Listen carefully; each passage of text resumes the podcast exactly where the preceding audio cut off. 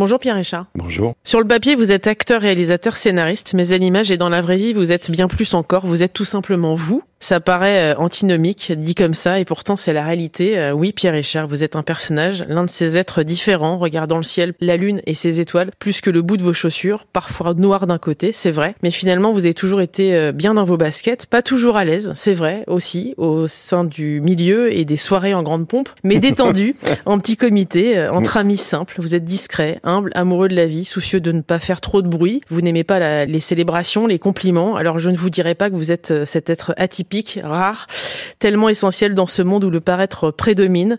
Je ne vous dirai pas non plus à quel point vous avez bercé, illuminé, accompagné notre vie d'enfant, d'ado, d'adulte, à quel point vous êtes à l'origine de milliers d'éclats de rire. Je vais donc me contenter de vous dire que tour à tour, vos gaffes, votre élasticité, votre côté rêveur, vos chutes, vos maladresses ont apporté cette tendresse qui vous est propre et unique. Aujourd'hui publié avec la complicité de Christophe Duturon, Souvenir d'un distrait aux éditions du Cherche Midi, on a la preuve par A plus B que vous êtes sans l'être réellement distrait. Des récits tirés de vos histoires plus vrais que nature, c'est le moins qu'on puisse dire. Alors, si vous n'êtes pas distrait, Pierre Richard, vous êtes qui? Parce que finalement, j'ai aucune réponse dans cet ouvrage et j'ai tout lu. J'ai pas beaucoup de réponses non plus.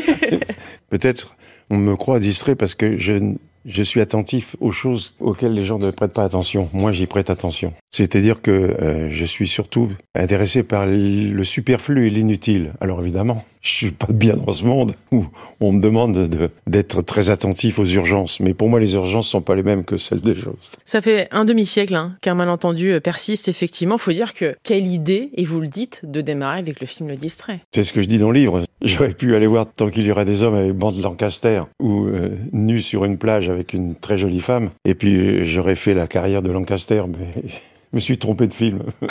J'étais voir Jacques Tati, je me suis dit, oh, je vais faire pareil. Et je m'en plains pas. C'est vrai que du coup, euh, j'étais quand même plus à même de, raconter des histoires à laquelle je crois, c'est-à-dire la poésie, c'est-à-dire le burlesque, l'inattendu, l'irréel. J'étais dans les nuages, c'est pas facile de raconter des choses qui se passent sur le trottoir. Ce qui est fou surtout, c'est que vous avez été euh, finalement, euh, entre guillemets, façonné par vos grands-parents. Finalement, quand on regarde bien, euh, c'est surtout votre grand-père qui va vous indiquer un chemin où je pense que vous aviez compris que ce chemin, il, il allait être le vôtre, c'est-à-dire celui d'être un peu sur le chemin d'à côté, voilà, de vous créer votre propre chemin. Et tout au long de cet ouvrage, on se rend compte à quel point ce sont les autres qui vous ont indiqué certains caps à suivre et qui mmh. vous ont donné confiance en vous. Mais j'ai passé mon temps à, à être disciple. J'ai jamais été Jésus. j'ai été disciple de, de, Yves Robert, qui a vu en moi des choses que je voyais pas. J'ai été disciple. J'ai toujours cherché des pères parce que j'avais pas de mien. Alors j'ai eu plein de pères. Maintenant j'ai de plus en plus de mal. à mon âge, je deviens malgré moi un patriarche. Euh, mais j'ai du mal. C'est vrai que j'ai toujours cherché. Euh, je rencontre un skieur et je deviens skieur. Euh, c'est vrai en plus, saut d'ange qui m'a emmené en Himalaya. Je rencontre un plongeur, j'ai fait de la plongée. Je fais pas ce qu'on me dit, mais je fais ce que je sens, sans y penser avant. Je, je, je suis même devenu viticulteur, parce que j'ai rencontré quelqu'un. C'est toujours des rencontres. Alors après, je les laisse un peu pour aller ailleurs. Bon, ça c'est vrai. Ce grand-père dit à votre mère, euh, de toute façon, lui, il va réussir. Euh, ça vous a énormément aidé d'ailleurs, parce que quand le film Le Distrait est sorti, vous aviez 40 ans. J'avais 40 ans. Et donc, j'ai quand même, jusqu'à 40 ans, j'aurais pu me poser des questions sur mon avenir. Je me les posais, mais sans trop d'inquiétude, parce que j'avais cette phrase de mon grand-père sur son lit de mort. C'est important, c'est plus fort que dire ça en passant une conversation hein, en train de manger un dessert. Il avait dit sur son lit de mort, il réussira. Je l'ai gardé dans ma tête parce que c'était mon grand-père, mon Dieu. C'est vrai que jusqu'au distrait, J'étais tranquille. Je me suis dit, ça viendra. C'est venu. Le distrait, euh, c'est aussi cette rencontre avec Yves Robert, effectivement. Et lui vous indique euh, un chemin incroyable. Il vous dit, il n'y a pas de place pour toi dans le cinéma. Il va falloir que tu trouves ta place et que tu gardes cette personnalité. Tu es un personnage. Déjà, il m'avait choisi lors d'une audition sans me connaître, et moi je le connaissais pas. Qu'est-ce qu'il a vu en moi qui fait que parmi tous les comédiens qui ont passé des gens de mon âge de l'époque, je me souviens Jacques Grippel, pourquoi moi j'étais pas forcément le meilleur, je sais pas ce que j'étais. En tout cas, il m'a choisi moi. Et puis j'ai tourné avec lui pendant des mois. Et puis on s'est quitté parce que lui, il était dans les hautes sphères du, cinéma ou du théâtre, et moi non. Et puis un an après, il m'a appelé, il m'a dit j'ai écrit un rôle, il est petit, mais j'écris pour toi. C'est vrai qu'il était bien plus conscient de ce que je pouvais être que moi-même qui ne voyais absolument rien. J'ai comme ça suivi, comme ça, les, conseils de tout le monde parfois, pas toujours. Et quand il m'a dit ça, il fallait que je fasse mon cinéma moi-même. Je me suis euh, dépêché d'aller aller. C'était à ce moment-là mon quartier général, c'était là où j'avais tous mes amis à la Coupole. Et un de mes amis m'a dit, euh, il t'a dit ça, Yves Robert? Eh ben, Alors lui aussi, je l'ai suivi, son conseil. J'ai été le lendemain chez Gilbert j'ai acheté les caractères et j'ai vu le distrait. Et je suis revenu, je dis, t'as raison, le distrait. Et je lui dis, maintenant, il faut que je l'écrive. Ben, il me dit, tu on le fait ensemble. Il était docteur, il n'était pas écrivain. Mais euh, probablement qu'il voyait, peut-être il était psychanalyste sans le savoir. Il s'est dit, celui-là, je vais le tester. Alors je me suis allongé et puis j'ai écrit un livre allongé à côté de lui sur une chaise et j'ai écrit le distrait. Voilà. Ce qui est fou d'ailleurs, c'est qu'il y a une dualité dans votre personnalité. Il y a à la fois ce doute qui vous a toujours accompagné et en même temps ce courage qui a fait que vous avez réussi à affronter cette timidité parce que vous étiez timide euh, plus jeune. ah ça oui. Pierre Richard. Mais dès l'instant où vous jouez, on a l'impression que tout se libère. C'est peut-être ma manière. À moi, il y a des gens qui vont voir des psychanalystes justement pour essayer de passer leur, d'essayer de, de, de, surmonter certains de leurs défauts, comme la timidité peut-être ou la peur. La, enfin bref, je ne sais pas. Euh, moi, c'était le cinéma mon meilleur euh, psychanalyste. C'est vrai que euh, au théâtre, je suis dans la coulisse et je vais monter, rentrer sur scène. J'ai un, je prie le ciel qui est une bombe qui tombe, quelque chose de d'épouvantable, pour que je me dise non, on tourne pas ce soir. Et je rentre en scène et puis ça y est, ça va bien. Et qu'est-ce qui se passe entre avant le rideau et après le rideau? Euh, J'en sais trop rien, mais ça se passe bien. Dans les rencontres euh, que vous nous livrez et que vous nous offrez euh, dans cet ouvrage, Souvenir d'un distrait, il y a par exemple Igelin, qui était là au moment de vos premiers pas de comédien. vous dites qu'il vous a transmis cette énergie. Mais cette énergie, vous l'avez toujours eue, Pierre Richard. Oui, mais avec la différence que j'avais une énergie intérieure, mais encore une fois, j'avais quelques barrières, comme la timidité, comme le manque de confiance en moi. Lui, il l'avait pas. D'ailleurs, à l'époque, il n'était pas chanteur, il était comédien. Et un jour, il s'est mis au piano. Je dis, je dis qu'est-ce qu'il joue bien? J'aurais rêvé de jouer au. Peut-être que si j'avais joué au piano comme lui, j'aurais été chanteur. Et il a continué quand même à jouer la comédie parce qu'il était bon. La preuve, Gilin, quand il faisait des concerts, c'était pas une heure et demie, c'était trois heures et demie il sortait plus. Alors que moi, de temps en temps, j'ai envie de sortir quand même. Il y a un autre euh, personnage qui vous a énormément accompagné, c'est Georges Moustaki. Les échanges que vous avez eus étaient euh, incroyables. Alors évidemment, il y a eu la, tournée des bars, des brasseries, enfin de tout ce qui tombait euh, finalement sur votre passage, qui vous accompagnait. Et en même temps, Georges Moustaki, il, a permis aussi de, de, mettre la lumière sur des mots qui vous correspondaient. Le premier, c'est le mot paix. Vous dites que c'est ça n'a pas de prix d'être en paix avec soi-même. Oui, il l'était lui. Moi, je le suis quand même aussi, plus ou moins. Il l'était, et puis surtout, il avait aussi comme ça cette faculté, comme moi, de, de regarder plutôt le ciel que le bitume. On regardait le ciel ensemble. Et des fois, avec Georges, même, on ne sait pas pourquoi, dans la nuit, euh, il se mettait à l'orgue. Moi, je me mettais au pipeau. Je me souviens, c'était un jour de Pâques. On fêtait pas le Pâques, on fêtait je ne sais quoi. Il jouait des chants religieux et je l'accompagnais au pipeau. Allez donc savoir pourquoi. Vous avez assisté d'ailleurs à ses côtés euh, à la naissance de la chanson Ma Liberté, euh, qu'il avait écrite d'ailleurs pour quelqu'un d'autre. Et cette notion de liberté, euh, à chaque fois qu'on parle de vous, qu'on vous évoque, elle est omniprésente. Est-ce que vous avez toujours eu le sentiment, Pierre Richard, d'avoir toujours été un artiste libre? Un homme libre en tout cas? En tout cas, je m'y suis essayé. J'ai refusé des tas de choses qui auraient pu me, faire gagner de l'argent ou me, me mener à je ne sais où, mais si j'ai pas envie, j'ai pas envie. Euh, j'ai pas envie de faire quoi que ce soit qui me gêne, qui m'ennuie. Je crois que j'ai toujours fait tout par plaisir. Dès que je sens qu'il n'y a pas de plaisir, je, je me sauve. Et même mon métier, c'est qui est un plaisir énorme. J'ai passé ma vie en vacances, mais parce que j'ai cherché à rester en vacances aussi. Moustaki, vous avez dormi très longtemps hein, euh, dans sa cuisine sur un matelas, même le sol. Oui, je dormais chez lui, j'étais effaré par le nombre de femmes qu'il pouvait séduire. Et justement, vous dites euh, que sa liberté affrontait votre solitude. Ça veut dire quoi ça? Parce qu'il était toujours bien dans sa peau. Il était un grand séducteur, mais il faut surtout pas le voir comme un espèce de prédateur des femmes. Non, c'était quelque chose qui se passait toujours bien. Il était bien avec une femme, il l'aimait elle aussi. Puis après, il s'est séparé, puis il été une autre, mais c'était pareil. Puis après, ils étaient copines. J'ai jamais vu quelqu'un qui est une sorte comme ça de, gourou, mais un gentil, affection, libre. À propos de tout, il était libre. J'en viens un peu parce que moi, des fois, je me sens coincé quand même. Vous avez ce côté poète aussi? Vous vous en rendez compte ou pas? Non, je me rends pas compte, on me le dit, alors je dis ah bon, très bien. je préfère ça peu que le contraire, mais, mais franchement, j'ai jamais aimé mettre ici poète euh, écrit, attention, je suis poète. Si je le suis, c'est alors c'est vraiment inconsciemment. Par amour aussi des, des, des, mots et des autres. Par amour des mots, oui mais d'ailleurs euh, euh, dont j'ai pas forcément le plus de d'aptitude. Je suis pas un homme d'écriture. Mon livre, je le raconte, mais je l'ai écrit avec du turon et du turon, il le peaufine. Moi, j'y donne un joli poisson, puis il fait la sauce. Et la sauce, elle est vraiment succulente. Et j'y en sais gré, parce que de, évidemment, moi, je raconte des choses drôles que je peux raconter à table avec des amis. Après, on l'écrit et quand on l'écrit, il y met sa patte et je, j'y suis sensible. Je suis avant tout plutôt gestuel, moi. Mon, mon, humour passe par l'image. Euh, j'admire les, les, humoristes tels que De Vos ou, ou Desproges, mais j'aurais pas été capable de le faire. Et pourtant, cette élasticité que vous avez, Pierre Richard, elle est vraiment quasiment unique, c'est de la maîtrise aussi. Parce que pour jouer les maladroits au cinéma, il faut être parfaitement adroit. Oui, parce qu'un maladroit va rater son ratage. Tandis que moi, je pouvais réussir mes ratages parce que je suis suffisamment adroit pour savoir que le verre qui est à ma gauche à, 63 cm, je sais que je peux faire ça, il va tomber. Le maladroit, il est obligé de regarder pour le faire tomber et c'est pas drôle.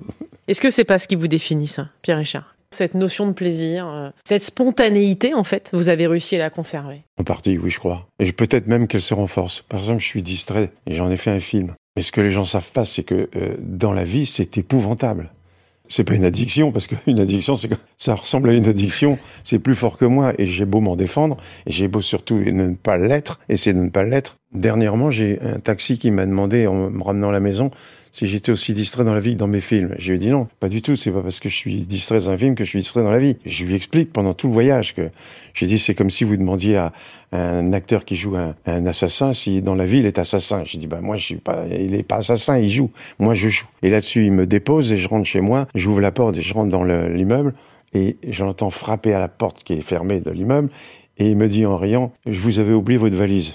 Mais le nombre de cartes que j'ai perdues, de, visas, le nombre de passeports que j'ai oubliés dans les pochettes de train où je dois retourner à la, retourner à la, au commissariat pour me refaire un le nombre de, ça fait rire tout le monde, mais, pas moi, et pas forcément ceux qui vivent avec moi.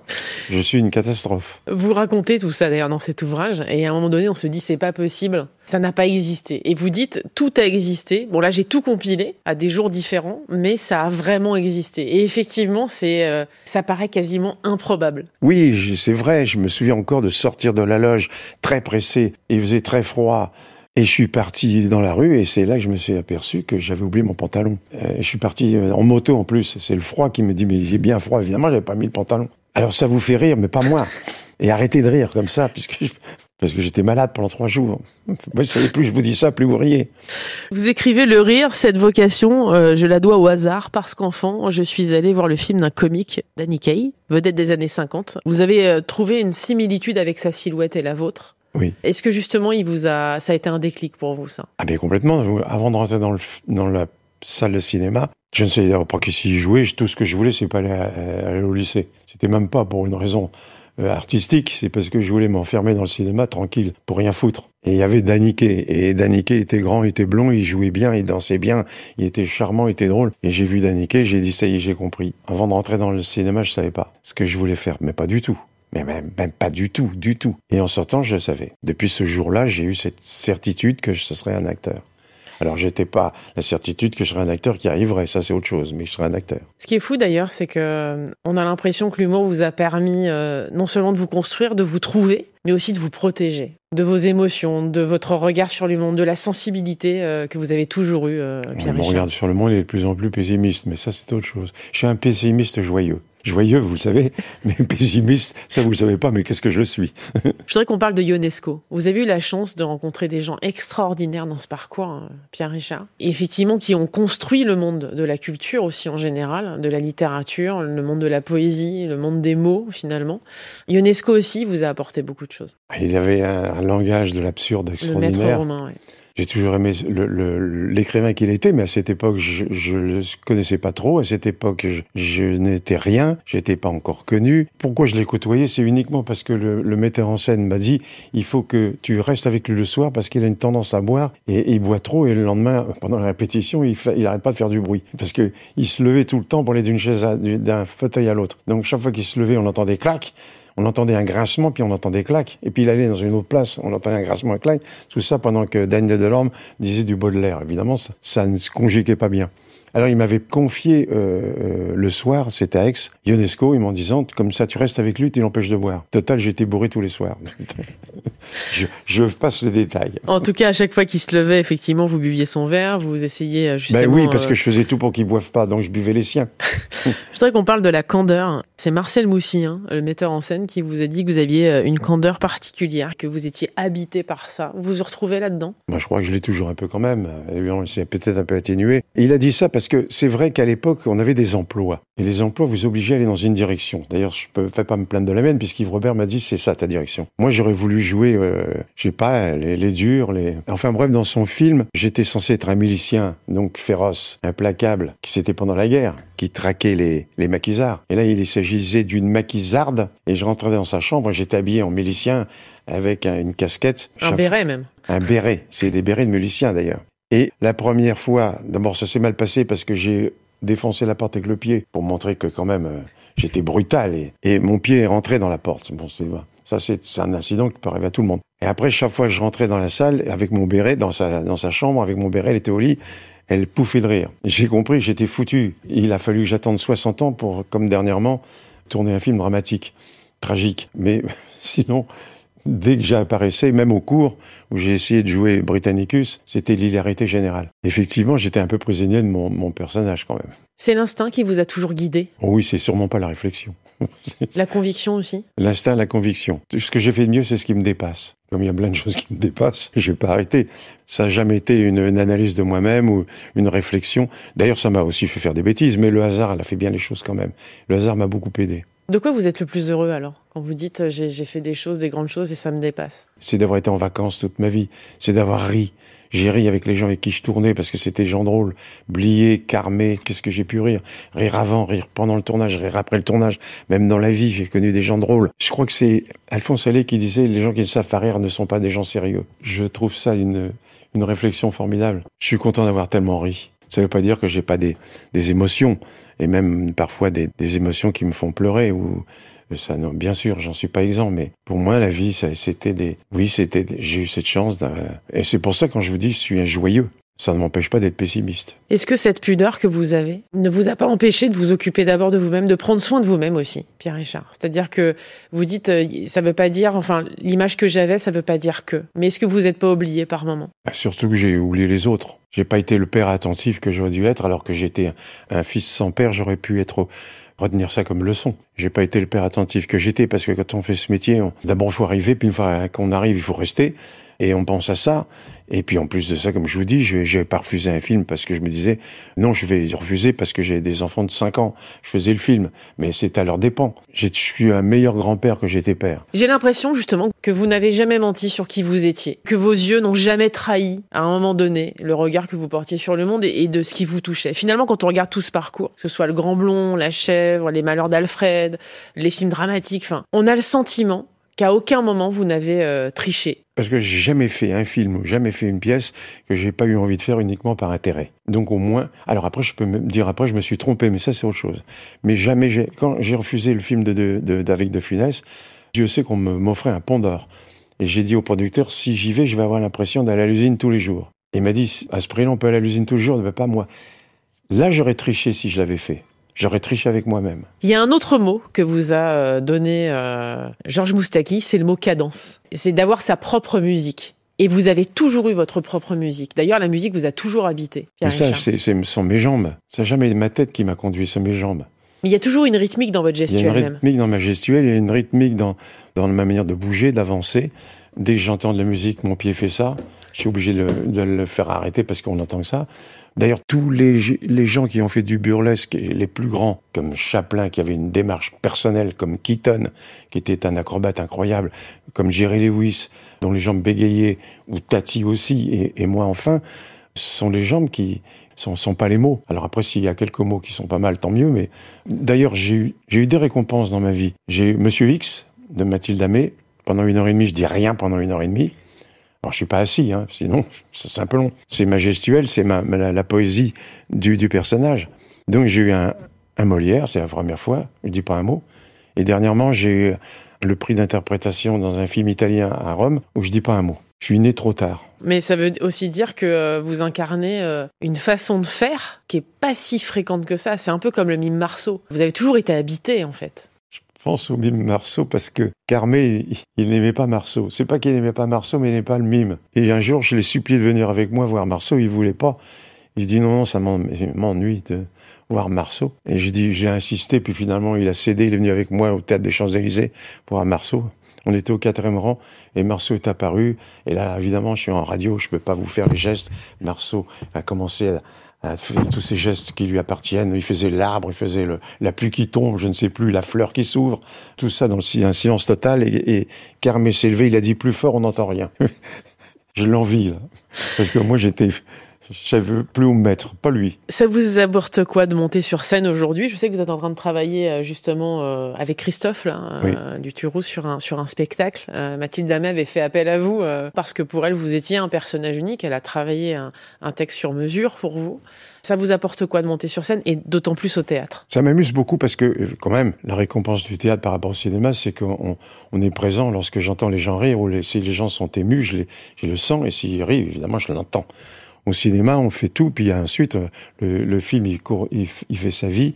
Vous n'êtes pas là tous les soirs pour euh, en récolter les, joies de, le voir applaudi ou d'entendre de, les salles rire. Là, le théâtre, tous les soirs, j'entends les salles rire. Je peux arriver, d'ailleurs, euh, en ce moment, j'ai des problèmes avec ma jambe où j'ai du mal à vraiment à marcher. Je suis sur scène, j'ai plus rien. Sûrement, je peux pas être sur, scène 12 heures sur 12 et 24 sur 24. Mais c'est vous dire qu'il y a une espèce d'adrénaline, je sais pas, qui se passe et que d'avoir une salle pleine qui rit, c'est mon bonheur. Je, je, je, alors là, je suis dans les nuages. Et donc, je vais faire ça pendant deux mois. C'est tiré de, ce livre. D'ailleurs, je commence à partir de tout à l'heure à, répéter avec euh, Duturon, qui sera mon metteur en scène, bien sûr. C'est ma joie déjà de pressentir. Et puisque je le lis et que je ris, je me suis dit, c'est pas possible que les gens vont rire aussi. En plus, si je le joue bien, c'est encore mieux. Eh ben, pourquoi je fais ça? Oui, voilà parce que c'est aussi ma vie, c'est ma, je dirais même, c'est ma santé. Pour terminer, euh, quel regard vous avez alors sur ces 60 ans euh, déjà passés à nos côtés, euh, le fait d'être sur la photo de famille de tellement de Français, Pierre Richard, de faire partie de nos vies? Vous êtes un ami, un confident, euh, un père, un grand-père dans la vie, et aussi, bah oui, parce que les gens vous assimilent comme ça. Je vous dis, je suis devenu un patriarche sans le vouloir. Mais maintenant que je le suis, il faut bien que j'assume. j'assume ce plaisir qu'ont eu les gens de me voir, même des petits enfants de 8 ans alors je me demande comment. Euh, il y a trois générations de différence, mais c'est parce que les parents ont montré mon film. Alors j'existe toujours. Puis un beau jour, j'existerai plus. C'est normal. Peut-être dans deux siècles. Merci beaucoup, Pierre-Richard, d'être passé dans le monde d'Elodie sur France Info. Ça s'appelle Souvenir d'un distrait. Je le conseille vivement, ne serait-ce que pour éclater de rire et se dire que oui, ça existe. C'est sorti aux éditions du Cherche Midi. Merci d'exister, Pierre-Richard. Quel beau compliment.